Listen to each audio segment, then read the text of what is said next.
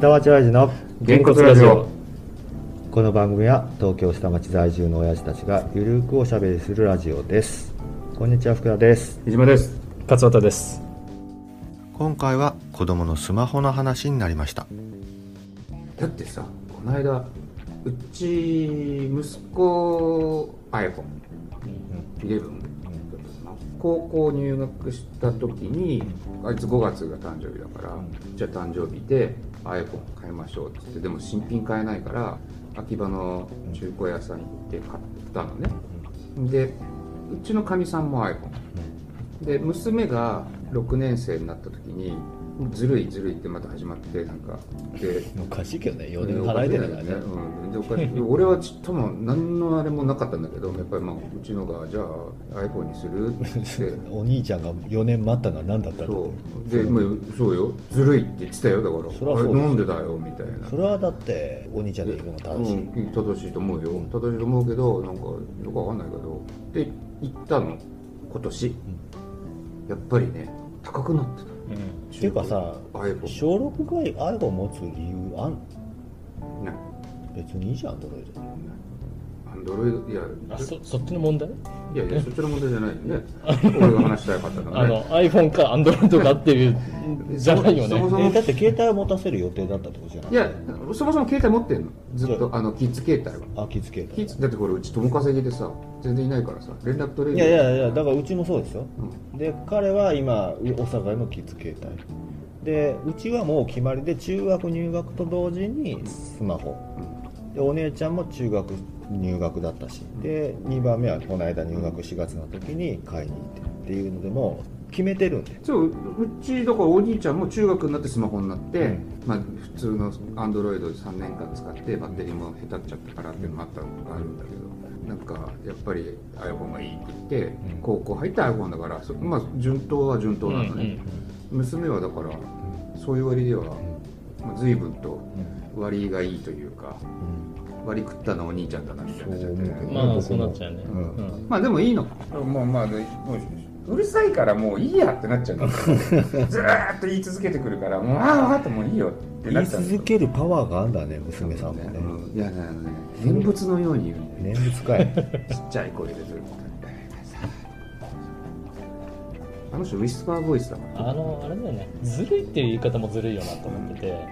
何のずるもしてないわけじゃん まあまあね だからちょっとねずるいっていうのはちょっと違うよなと思ううちだから親が悪いんだよねあのルールちゃんと決めて中学になったらなんだよそうだからうちはもうそれは同じでいいすよですいいですいやそれでいやそれが言いたかったのは違うよそのあんな中学生になってからスマホとか高校生になってから iPhone じゃなくて、iPhone の値段が上がってたって話をしたわかのるわ かる上がってるよだって今すごいだっよて半導体ないんだでもんさやっぱりさだから円安じゃないうん、高いでしょだからそれも外人が買ってんだよね日本で中そ古ら安いからね安いから、うん差額が出ちゃうそれ考えたら、そうだよね、いやいやほらあのうちの妹が8月から来たのよ、約1か月間うんそでれは向こうのあれをそうニュー何ヨークに住んでて、で今回はバケーションだから、うん旦那さんもビザ取れてうん来れたのうんもう半年くらい前からビザ申請したのかなうんうんなんかしてこう個人旅行はまだ禁止うんなんだよねそれ国によってだいぶ差があうる、ん、だけどね、まあ、日本はなんか団体旅行客受け入れますとかっていうふうに、ね、今少しずつ規制緩和してるけど、個人で来る人にはなんかねビザ申請が必要なのかな、うんなんかよくわかんないけど、うんそれやってようやく取れてうん来て、だから彼は3年ぶりぐらいに日本に来たのかなうんで当時よりも今円安じゃない、笑っちゃうのがアメリカの酒なのにアメリカより安い同じものが同じあへメーカーズマークってバーボンとか、うんうんこれうちの近所のリカーショップの安いところよりも全然安いうんなんでみたいなうん酒税ですかねみたいなね、なんかそうわかんない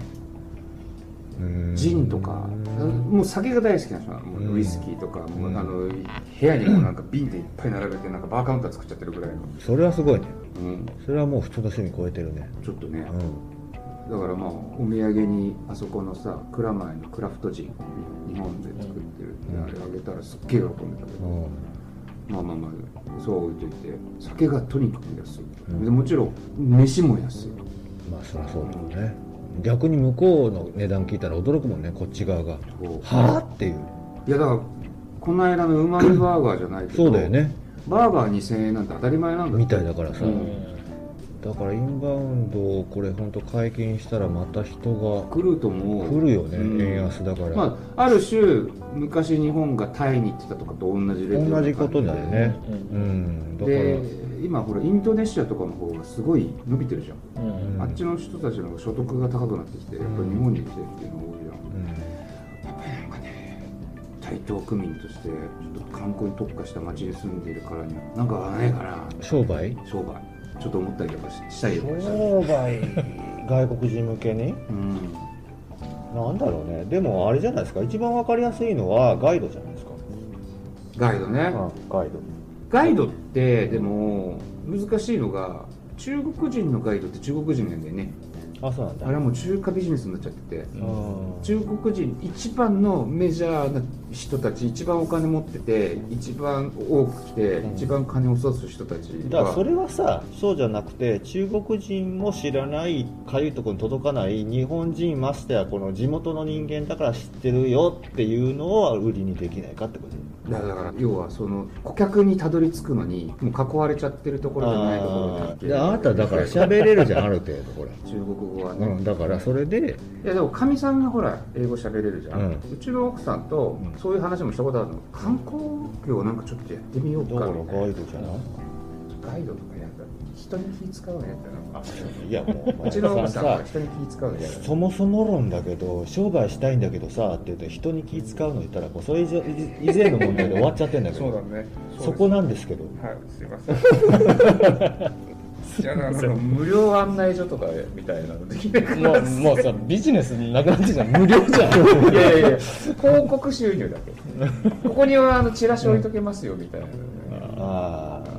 でそのチラシも例えば英訳とか中訳とかちゃんとやっ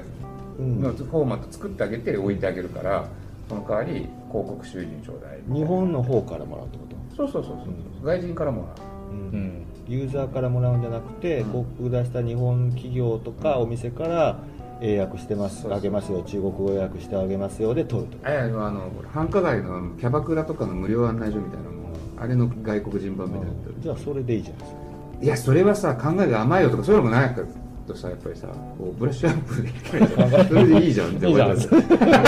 りやればだねいやいやそうあブラッシュアップねブラッシュアップはでもやっぱりとりあえず走り出してみてしか思わないよねね案内所っていうぐらいだから場所が必要なわけでしょそうそううんうん場所はだから逆に、ね、 23坪でいいねもういやいえやその23坪はこの辺でえリアル場所リアルバネットじゃなくてネットよりもリアルが好きいやリアルだとさリアルが好き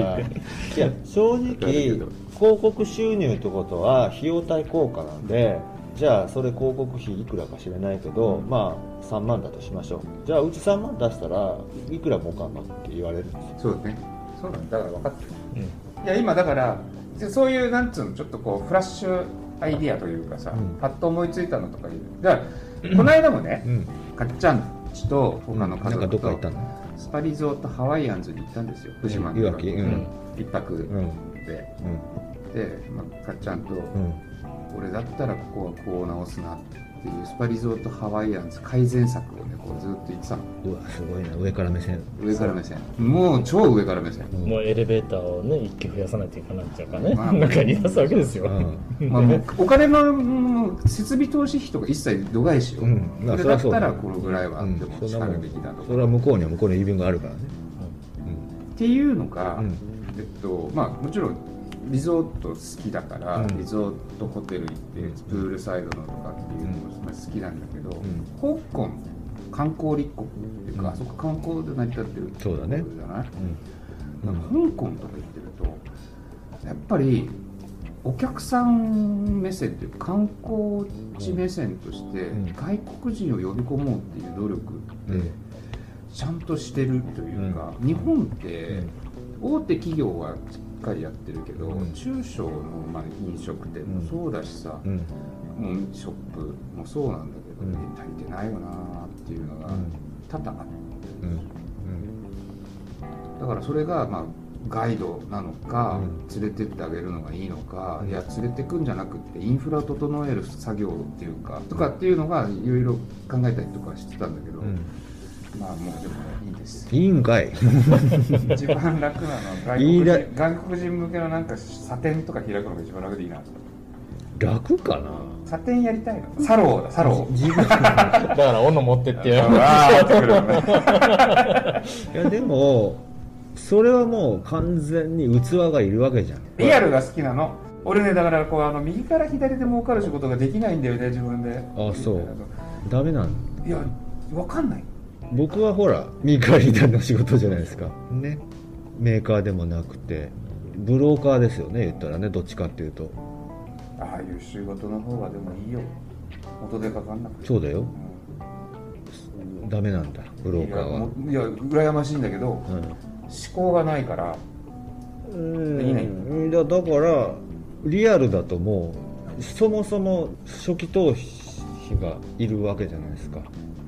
だけどブローカーは別にシステムの構築と今言ったコネクションなんでただ顧客は外国人観光客でリアル店舗の方にじゃあ案内しますよっていうのを自分が仲介する話なんで逆に言ったら自分がやらなくてもいいんで雇えばまあね日本人でも中国人でもどっちの言語もできる人を雇って自分がマージンだけ取ってもいいんで、でねうんなんで俺こんな話してるかっていうとね、いかがだったでしょうか今回はちょっと妄想にはなってしまいますけれども副業の話になりましたこの話はまだまだ続きます次回もぜひお聞きくださいではさようなら